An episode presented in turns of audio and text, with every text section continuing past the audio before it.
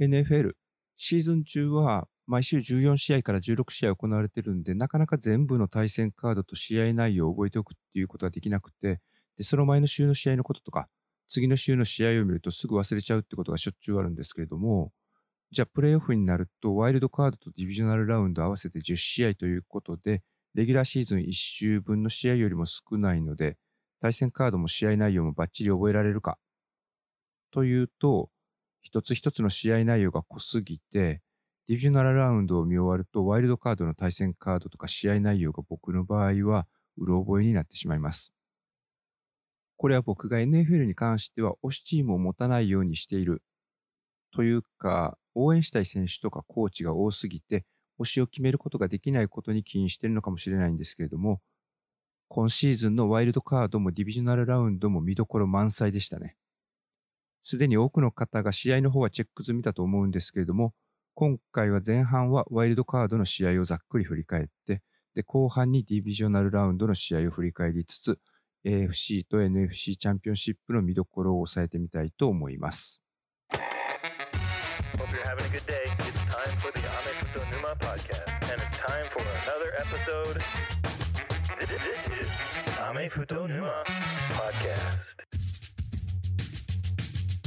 ワイルドカード AFC の方は上位シードにいた3チームが順当に勝ち上がりましたけど、内容的には全然順当ではありませんでした。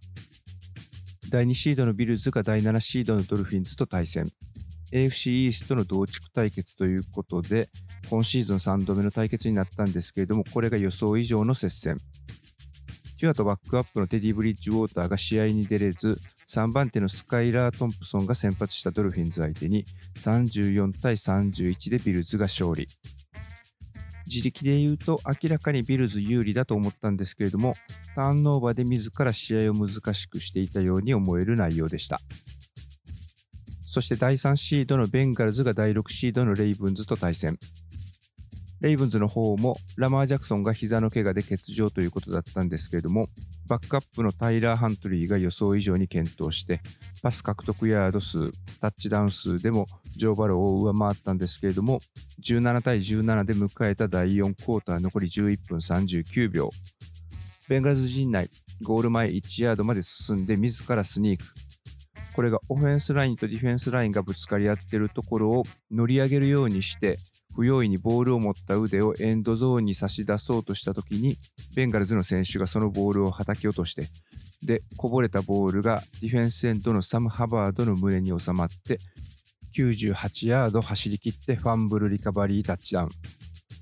得点が入るはずのチームに入らず、逆のチームに入ることをスイングっていう表現を使うんですけれども、14ポイントスイング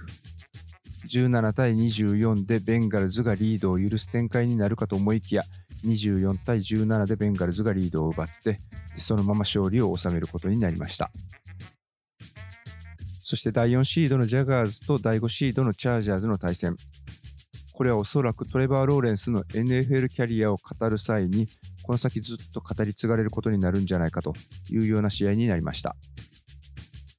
前半残り時間30秒を切るまでチャージャーズに0対27とリードを許す展開。前半だけでインターセプトを4回食らうということで、トレバー・ローレンスのフットボール人生で最悪の出来だったらしいんですけれども、0対24という状況で、4回目のインターセプトを食らってベンチに帰ってきたとき、オフェンスラインの選手のうちの1人が、 Good と言って、ローレンスを迎え入れてくれたらしいです。これ実はシーズン序盤にヘッドコーチのダグ・ペダーソンが、まあ、チームミーティングでみんなに見せたモチベーションを上げるための映像の中にあった言葉らしいんですけれども、その映像というのがネイビーシール出身でモチベーションを上げるためのポッドキャストとかを配信している方が作ったもので、どんな逆境になったとしても気持ちの持ちよう次第で状況を変えることができる。ピンチな時ほど Good。よし、大丈夫。ここからだ。という気持ちを持てば逆境を跳ね返すことができる。そういうメッセージだったみたいです。で、その後もチャージャースにフィールドゴールで追加点を決められて、0対27にはなったんですけれども、ジャガーズはここから反撃開始。前半残り30秒で1本返して、7対27で折り返すと、そこから激変。後半は最初の相手のシリーズをパントで片付けると、自陣11ヤード地点から14プレー、7分17秒使ってタッチダウンを返して14対27と2ポゼッション差にします。後半最初のシリーズをパスなので慌てて点を取りに行こうとせず、じっくり組み立てていってドライブしながら得点できたというのが後から振り返ると大きかったんじゃないかというふうにも思います。その直後にチャージャーズにフィールドゴールで3点追加されるんですけど、相手に使われた時間はわずか2分13秒ということで、点差は16点に広がりましたけれども、タッチダウンと2ポイントコンバージョンが決まれば追いつける点差なので、2ポゼッション差というのは変わらず。その次のジャガーズの攻撃シリーズ。今度はチャージャーズ陣内39ヤード地点まで進んだところで、ゼイ・ジョーンズへのタッチダウンパスが決まって、2分14秒だけを使ってタッチダウン。2ポイントコンバージョンには失敗してしまうんですけれども、20対30ということで点差を詰めていきます。この後のチャージャーズのオフェンス。ジャガーズはこれだけはしっかり食い止めたいと考えてたと思うんですけれども、このシリーズは時間を使われながら自陣22ヤード地点まで攻め込まれます。ここも後から振り返ると大きなターニングポイントだったんですけれども、このシリーズ第3クォーター残り44秒から開始して、じっくり進んでいって試合残り時間は9分ちょうどを切ったところ、サーダン残り3ヤードでチャージャーズはパスを選択。フォーメーション的にはテンパーソンネルで、ハバートの左にランニングバック。タイトエンドは置かず、レシーバーが左右2人ずつの 2x2。これおそらくショートパス狙いで、左のお外にセットしていたのがレシーバーのキーナーレン。彼が少しモーションしてから、右サイドのアンダーゾーンの空いたスペースに走り込む。で、そこにハーバートがパスを投げてファーストダウン獲得。そんなことを狙ってたんだと思うんですけれども、これ、アレンの内側にいたスロットレシーバーの前についていたジャガーズのディフェンスバックの選手が、 in motion からリリースしてきたキーナン・アレンに思いっきり体当たりを食らわすんですよね。それでアレンは思わずバランスを崩してつまずいてしまいます。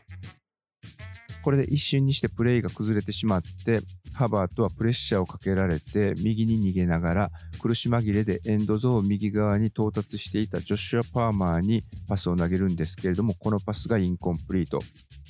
しかもオフェンスラインはホールディングの反則を取られてしまいます。ただここでジャガーズはこのペナルティをディクライン。サーダウンをやり直すのではなくフォースダウン3でまあ、そこからチャージャースは別にフィールドゴールなら決めてくれてもいいですよという感じで構えます。ここでチャージャーズは素直にフィールドゴールを選択。なんですけれども、このフィールドゴールが痛恨の失敗に終わってしまいます。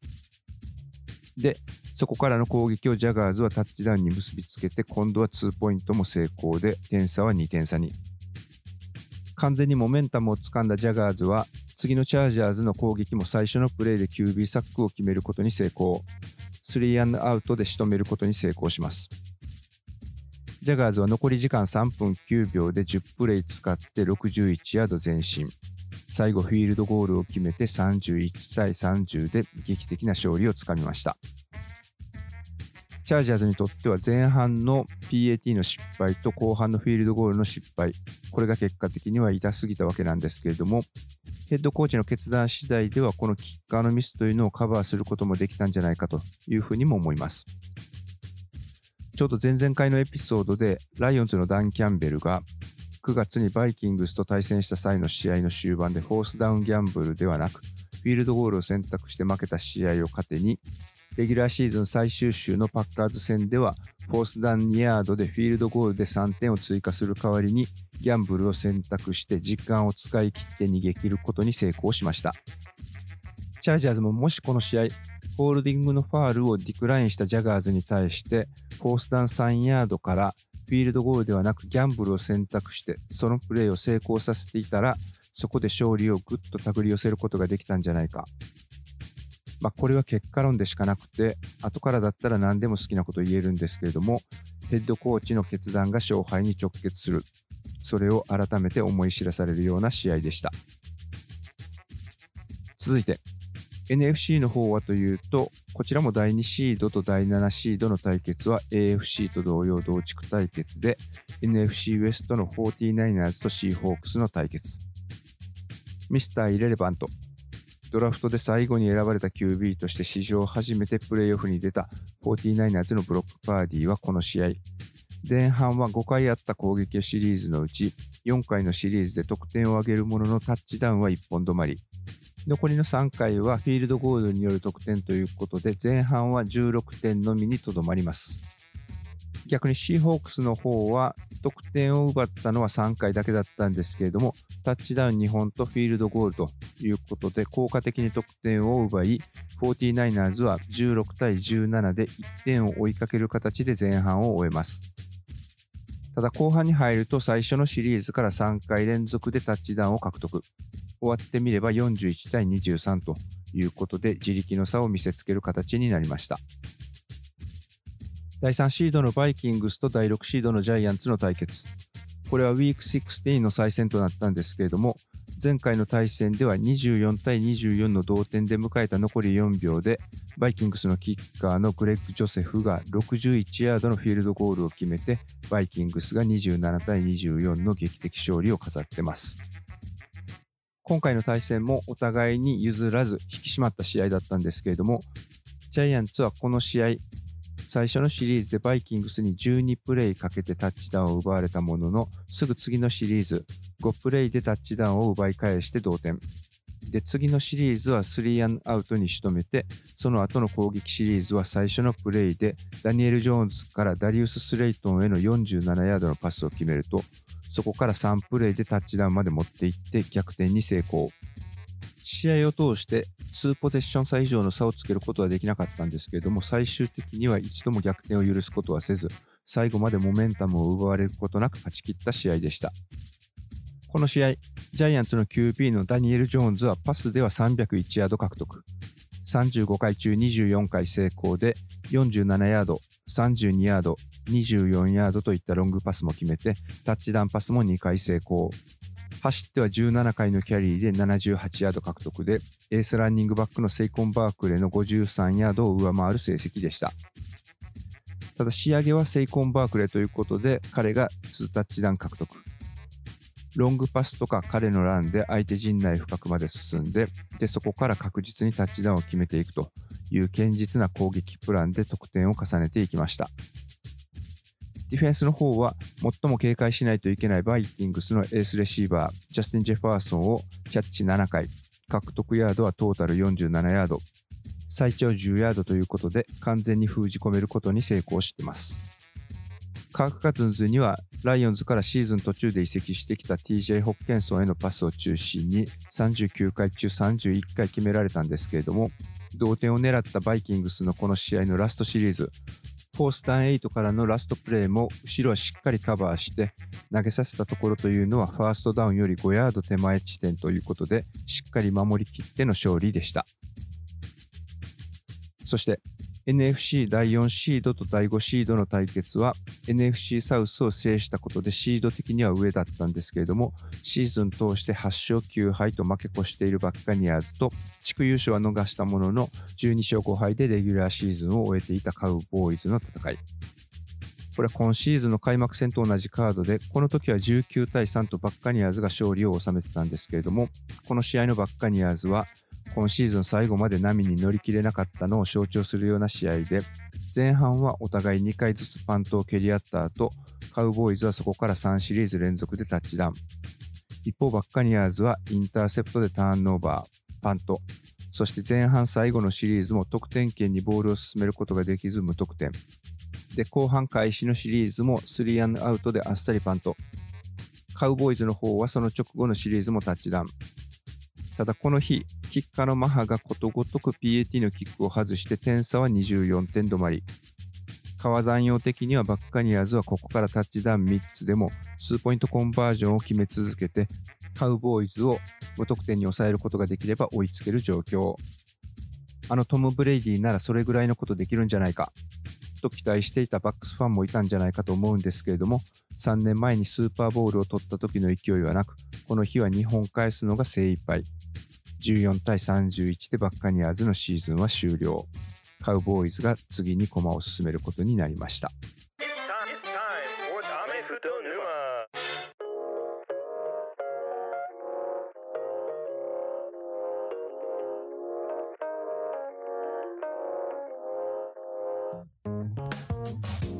ディビジョナルラウンドに入って第1シードの2チームが土曜の試合に登場。AFC、NFC ともにワイルドカードを勝ち上がったチームの中でシードランクが一番低いチームとの対戦になるんですけれども AFC 第1シードのチーフスへの挑戦権を得たのは4位のジャガーズ。この両チーム、ウィーク10で一度対戦してるんですけれども、この時は27対17でチーフスの勝利。チーフスはこの試合、前半はファンブル2回、後半はインターセプト1回と、ターンオーバーで攻撃権を3回失っており、試合内容自体は少しスロッピーな感じだったんですけれども、マホームズは35回中26回パスを成功させて、獲得ヤードは331ヤード、タッチダウンパス4本でジャガーズを力でねじ伏せた危なげない勝利でした。ただこの最初のチーフス戦の後、ジャガーズの成績は8勝1敗。しかも直近の試合では先ほどお伝えしたように、0対27とリードを許してからの大逆転勝利ということで、ワンサイドゲームになることはないだろうと思ってたんですけれども、試合はジャガーズが3アンアウトであっさりパントを蹴った後、チーフスが83ヤードのタッチダウンドライブを12プレー、6分使って成功させてホームで先制します。ただ、その直後のキックオフでジャガーズのリターナーのアグニューがエンドゾーンからチーフス陣内39ヤード地点まで戻すビッグリターン。このシリーズ、しっかりタッチダウンに結びつけて7対7と同点にします。そしてこの日、2回目のチーフスの攻撃シリーズ中にマホームズにアクシデントが発生。ハーフウェイライン付近でのファーストダウン10のプレーの中でパスを投げた後、左右からジャガーズのディフェンスの選手に挟まれるような形でタックルされた際に右足首をひねって一気に緊張感が走ります。ただここでチーフスは QB をバックアップのチャド・ヘンにすぐに交代することはせずタイムアウトを取ってそのままマホームズをフィールドに戻すことを選択。結果的にこのシリーズフィールドゴールまで持っていくことに成功します。この後サイドラインではマホームズ本人、ヘッドコーチのアンディ・リード、オフェンスコーディネーターのエリック・ビエネミー、QB コーチ、メディカルスタッフが集まっていろいろと協議。マホームズは前半途中でベンチに下がることを拒んで、ハーフタイムにレントゲン検査を受けるというふうに主張してたらしいんですけれども、アンディ・リードはすぐに受けるように指示します。そこでもしレントゲンを取って骨折してなければ試合に戻してやるということでロッカールームへ引き上げさせて検査を受けさせたみたいです。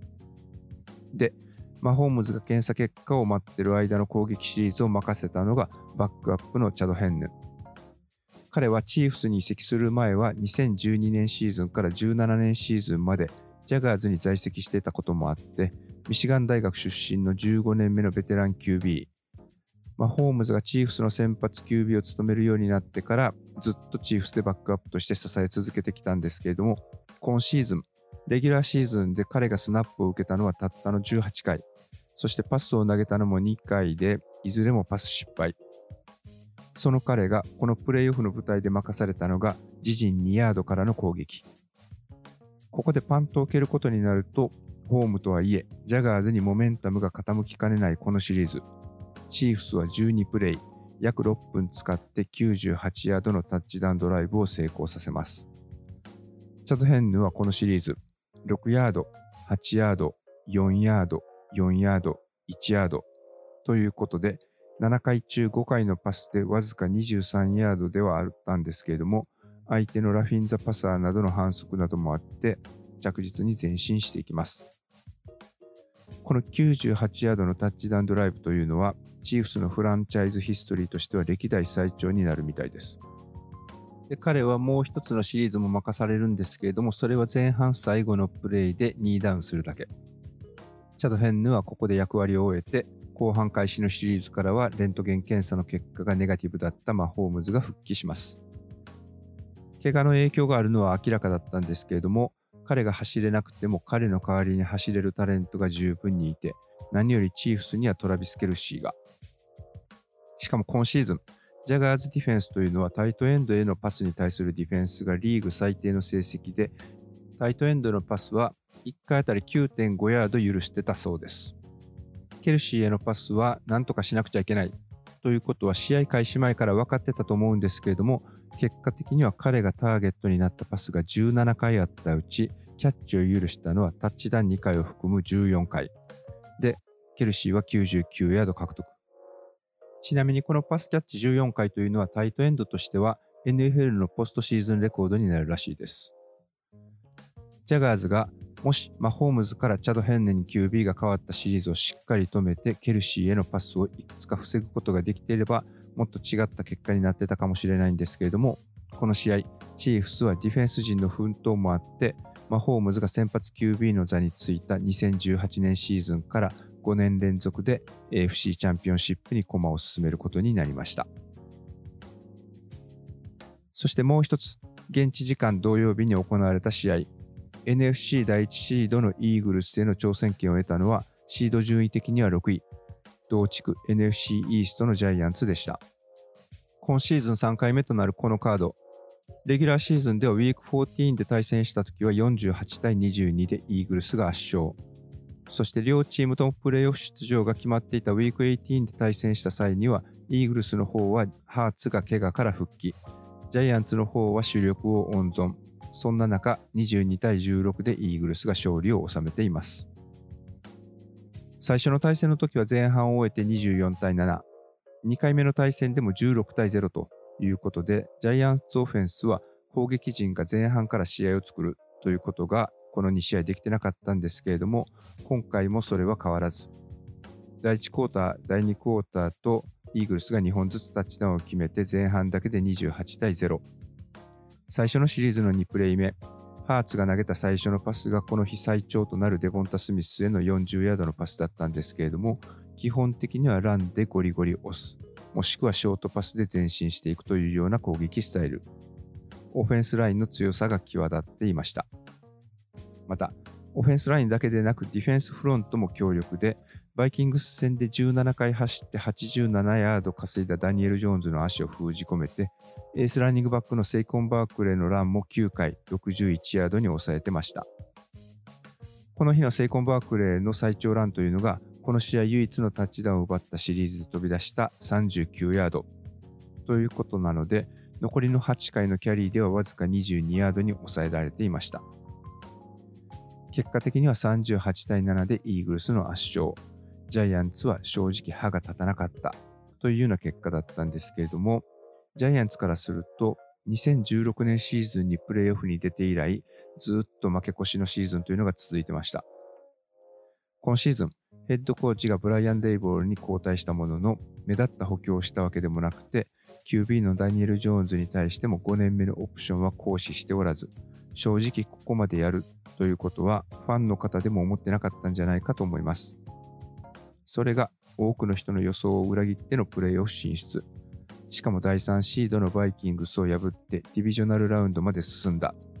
ということなので、このオフシーズンの補強戦略、そして来シーズン、ジャイアンツは要注目のチームと言えそうです。そして現地時間日曜日に行われた AFC のもう一つの試合は、ウィーク17の対戦がダマーハムリンの試合中の心肺停止によってキャンセルになったあのビルズとベンガルズの対戦。ウィーク17はレギュラーシーズンの予定としてベンガルズのホームで行われたんですけれども、この試合は雪が吹雪いてるビルズのホームで開催。昨シーズンスーパーボールに出場したのはベンガルズだったんですけれども、この試合ではベンガルズはオフェンスラインに怪我人続出で、ジョー・バローをビルズの強力なディフェンスフロントからいかにして守るか、それが鍵を握ってる。ただ、この戦いは厳しくなるのではというふうに言われていました。しかもビルズはショーン・マクダーモットがヘッドコーチに就任して以来、ホームで開催されたプレーオフは4勝0敗。そして NFL はチーフスとビルズがカンファレンスチャンピオンシップで対戦する場合にはウィーク17の試合がキャンセルになったことを考慮して、中立地のファルコンズの本拠地、アトランタで開催するということを決めており、そうなった場合のチケット、これがすでに発売されてて、チケットは発売後24時間以内で5万枚がすでに売れていたそうです。この試合の準備をする中で、ベンガルズのヘッドコーチのザック・テイラーは、その情報を試合前日のチームミーティングでみんなと共有することにしたらしいです。もちろんこれは選手全員の投資に火をつけるということを狙ったことだったらしいんですけれども、これが見事に成功したみたいで、ビルズを攻守に圧倒、27対10で予想以上の大差で勝ちました。その試合直後、放送していた CBS のフィールドリポーターがインタビューでジョー・バローに対して皆さん中立時での試合開催についてばかり話題にしてあなたたちが勝ち上がる可能性については誰も触れてませんでしたけれどもそれがどれぐらいあなたたちのモチベーションに影響しましたか？という質問に対してジョー・バローは一言。Better send those refunds 返金しなくちゃね。といったのはこの試合前のミーティングが伏線になっていたみたいです。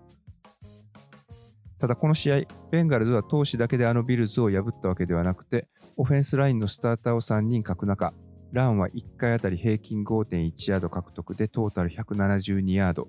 許したサックは1回のみ。ということで、先発陣と遜色のない活躍を見せて、昨シーズンスーパーボールに出た時よりも、ベンガルズは確実にチームが進化しているということを世間に知らしめる結果になりました。そしてもう一つの試合は 49ers とカウボーイズの一戦。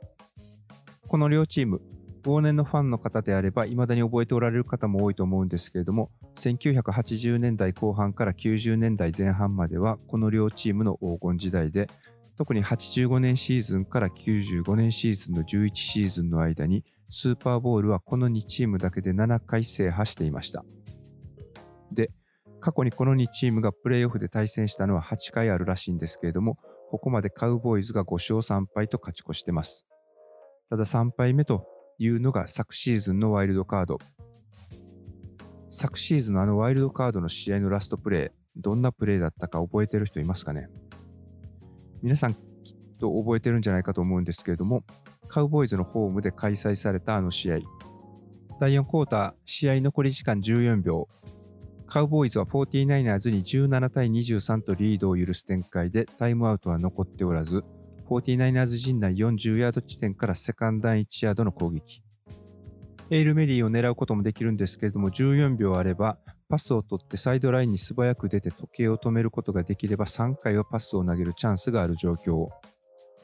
49ers の方はそれを阻止するために、ディフェンス陣はサイドライン際のアンダー、ミドル、ディープゾーンにそれぞれ人を配置してインバウンドで止めることを狙っていましたこの試合を解説していた元カウボーイズのクォーターバックのトニー・ロモもインバウンドで止められたらこの試合は終わりだということを何度も繰り返して説明していますその中でカウボーイズの QB のダク・プレスコットはセンターからスナップを受けた瞬間迷わず真ん中のゾーンをスクランブル。22ヤード地点でスライドした時には残り7秒。オフェンスラインダク。その他選手も素早くセットしてボールをスパイクして時間を止める準備に入るんですけれどもセットしているオフェンスラインの選手が急いで駆けつけた審判の邪魔になって審判がボールをセットし直してホイッスルを吹くのにもたつきます。その間にタイムアップでゲーム終了。プレーオフ史上類を見ないクロックマネジメントのミスで敗戦しましたそして今回カウボーイズ側からすると昨シーズンのリベンジを誓ってたはずのこの試合昨シーズンと同様にワンポゼッション差を追いかける展開となったこの試合。タイムアウトを使い切った後残り45秒、自陣6ヤード地点からの攻撃となります。ディープゾーンはカバーされているため、ショートパスをつないで外に出て時計を止める作戦で、残り31秒からサードダウン1ヤードのプレイ、タイトエンドのシュルツへの12ヤードほどのパスを通すんですけれども、本人が自らアウト・オブ・バウンズへ出る前に下がっていたディフェンスの選手に押し出される形で少し後ろに下がってアウト・オブ・バウンズに出ます。これが実はルール上、コンタクトされた後外に出て時計が止まる条件というのは前に進みながら出た場合で後ろに下げられて外に出た場合はインバウンドで倒されたのと同じ扱いとなって時計はそのまま進み続けます。これによってすぐにプレーをする必要が出てきたカウボーイズ。一回スパイクをして時計を止めるということもできたんですけれども、スナップされた後、そのまま次のプレーに入ります。ただ、追いかけられながら投げたパスというのがインコンプリートに終わって、時間も無駄に消費されてしまって、残り時間は10秒。できるとしたら2プレーだけど、エンドゾーンまでは75ヤードほど残した状況。その直後のプレーでは再びタイトエンドのシュルツにパスを成功させてから、今度はシュルツがしっかりアウト・オブ・バウンズに出て時計を止めることもできた。残り時間5秒でゴールまでは55ヤード。なんとかヘイルメリーを投げられるところまで来たかな。と思いきや、実はシュウォルツはキャッチした後、インバウンドで片足しかついておらず、パスは失敗に。残り時間5秒、ゴールまで約75ヤードというところで、ヘイルメリー以外の手を打つ必要が出てきました。で、またしてもラストになかなかお目にかかることができないプレーをカウボーイズは仕掛けてきます。なんとセンターにランニングバックのエリオット、そしてセンターの両サイドにはオフェンスラインは配置せず、QB のダックを守るのはエリオット1人だけ。オフェンスラインはサイドライン寄りに配置されてたので、イメージとしては、あのラグビーみたいな後ろ向きのパスを展開していくときに、オフェンスラインの選手に彼らを守らせようというような魂胆だったと思うんですけれども、スナップした瞬間にエリオットは正面から突っ込んできたラインバッカーの選手に思いっきり青点を食らわされてしまいます。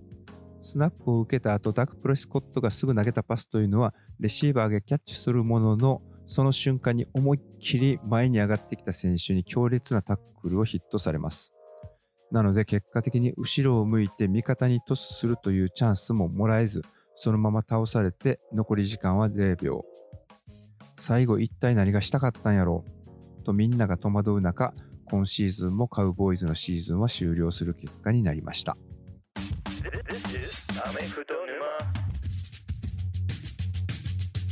ということで気づいたら AFC、NFC のカンファレンスチャンピオンシップとスーパーボールを残すのみとなりました。今回のカンファレンスチャンピオンシップに登場するのは AFC がチーフス、ベンガルズ、NFC が 49ers、イーグルスとなります。このうちチーフス、ベンガルズ、49ers は昨年に引き続き2年連続の出場、そしてイーグルスが昨シーズン優勝したラムズに代わっての出場ということになります。ダイナスティと言われていたペイトリオッツが最後にカンファレンスチャンピオンシップに出たのがちょうどマホームズが初めて出た2018年シーズン。それを最後にペイトリオッツはカンファレンスチャンピオンシップから遠ざかって、チーフスが台頭して5年連続の出場。ただその間、チーフスがスーパーボウルを制したのは2019年シーズンの一度きりということで、NFL の新陳代謝は年々加速しているように感じます。特に今回出場する4チームの先発 QB のうち3シーズン前、2019年シーズンにチーフスがスーパーボウルを制して、その試合でマホームズが MVP を受賞したとき、NFL でプレーしてたのは本人のみで、残りの3人はまだカレッジでプレーしてました。AFC チャンピオンシップは昨シーズンと同じ対戦カードになるんですけれども、ベンガルズのジョー・バローは NFL に入ってからこれまで3度、マホームズがいるチーフスと対戦して、対チーフス戦は未だ負けなしの無傷の3連勝。3試合ともフィールドゴール1本の3点差で辛くも勝ったということで、どの試合も楽に勝ててるわけではないんですけれども、マホームズ相手に3連勝した QB というのは唯一ジョー・バローだけだそうです。チーフスが前回スーパーボールを制して、マホームズがスーパーボールで MVP になったシーズン。その同じシーズンにバローは全米最優秀選手賞のハイズマン賞を受賞して LSU をナショナルチャンピオンに導いてます。そこからたったの3年で NFL でもすでにトップクラスの QB に成長。信じられないくらいの速さで成長してるなというふうに思うんですけれども、チーフス、そしてマホームズを相手に4連勝することができるのか、マホームズの足首の捻挫の影響は、チーフスのディフェンスフロントのアタックにベンガルズのオフェンスライン陣が踏みとどまることができるのか、2009年シーズンにスーパーボールを制したマホームズケルシーコンビと、2019年シーズンにナショナルチャンピオンシップを制したバローチェイスコンビ、どちらが空中戦を制することができるのか、など、見どころ満載のリベンジマッチになりそうです。一方、NFC の方ももう一つリベンジマッチと言えるんですけれども、これは現地時間2019年11月10日まで遡る必要があります。当時、イーグルスのハーツは、アラバマ大学を卒業した次のシーズンにビッグ12カンファレンスに所属するオクラホマ大学へ大学院生として転校してプレーを継続しています。この2019年11月10日には同地区ビッグ12のアイオワステートとの試合があって、そのアイオワステートで QB を務めていたのが、当時2回生、ソフォモアだったブロックパーディーだったみたいです。この両チームが対戦する前の週、ちょうどカレッジフットボールプレーオフに向けたランキングというのが発表されてて、当時オクラホマは7勝1敗で全米9位にランキングされてました。そこから最終的にプレーオフに行こうとすると、オクラホマ大はビッグ12の中だと中ぐらいに位置するアイオワステートに対しては絶対勝っておかないといけない試合。この試合最初の攻撃はオクラホマ大学で4プレーであっさり先制タッチダウンを奪います。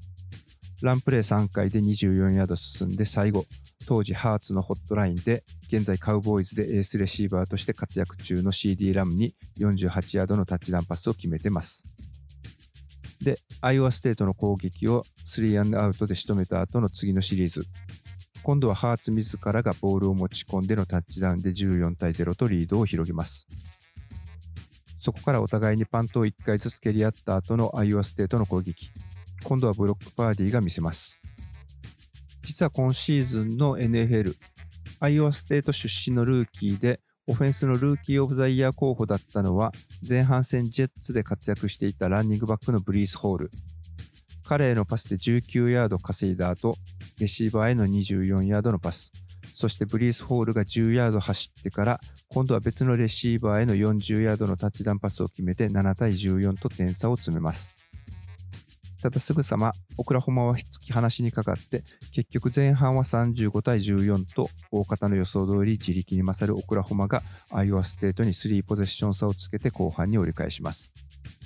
ただビッグ12カンファレンスっていうのは過去のポッドキャストでもお伝えしたことがあるんですけれどもとにかく打ち合いになる試合が多いことで有名。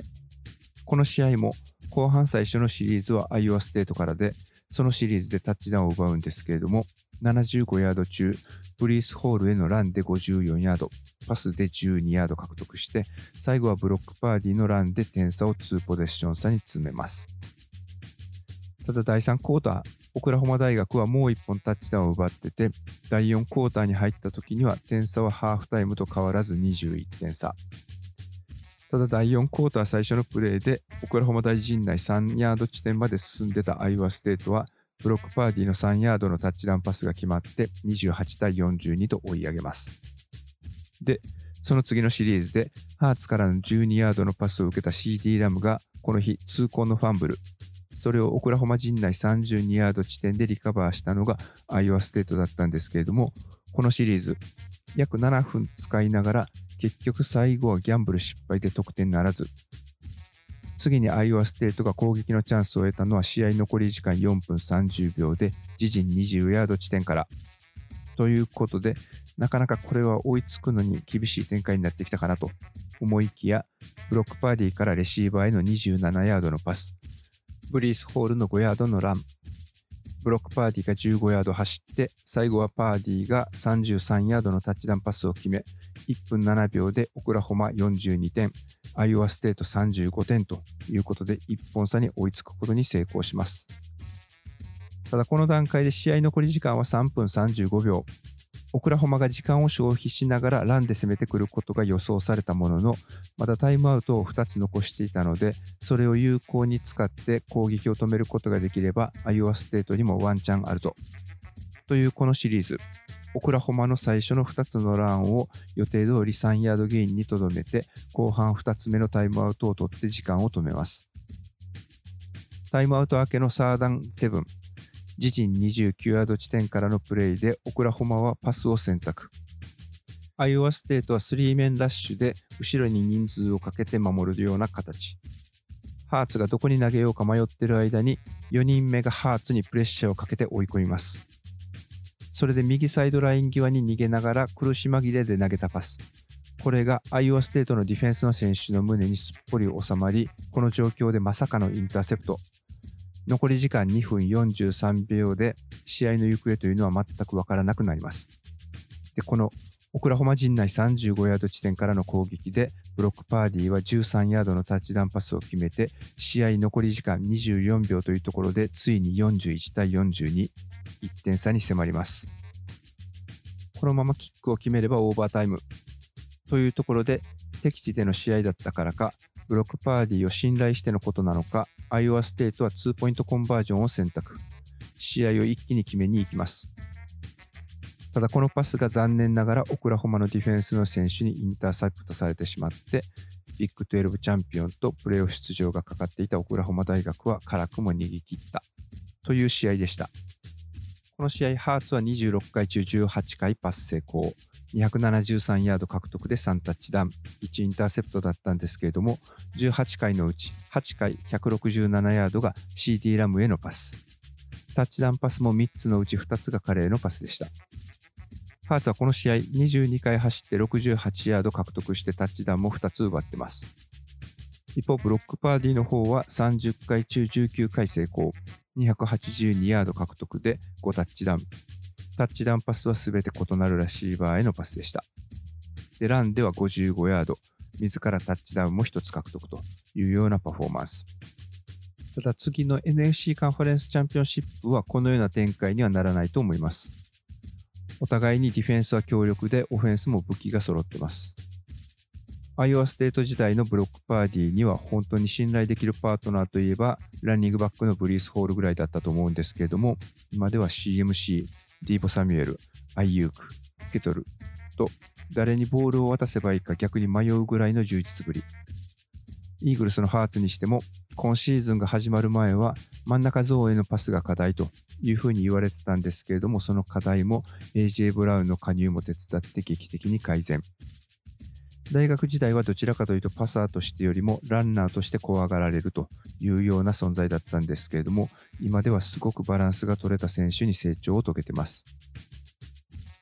FC チャンピオンシップで対戦するマホームズもジョー・バローもすでにスーパーボールの舞台を経験済み。このいずれかのチームに挑戦するのがブロックパーディーなのかジャレン・ハーツなのか。残り3試合本当に目が離せません。ということで今回はここまで。こちらのポッドキャスト聞いていただいたリスナーの方の中で、まだ番組登録してないよという方は、もし満足していただけましたら、番組登録の方をお願いいたします。また、星の評価、レビューなどもお待ちしてます。そして、アメフト好きのお友達、最近、ポッドキャスト聞いてるよというお友達が周りにいましたら、このアメフト沼、一度聞いてみることをお勧めしていただけると嬉しいです。そういった地道な草の根的なサポートが継続の力になってます。またステッカー、マグカップ、フーディーなどオリジナルグッズを扱っているスープストアというのをベースを利用して展開してます。こちらの売り上げはこのポッドキャストを作る際の情報源として活用している The Athletic の定期購読料とか、これまでに投資した機材費、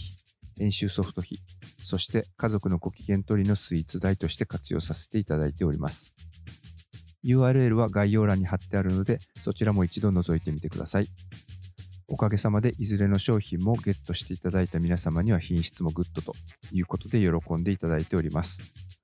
ということでまた次回お楽しみに。This is アメフト沼 Podcast. Goodbye.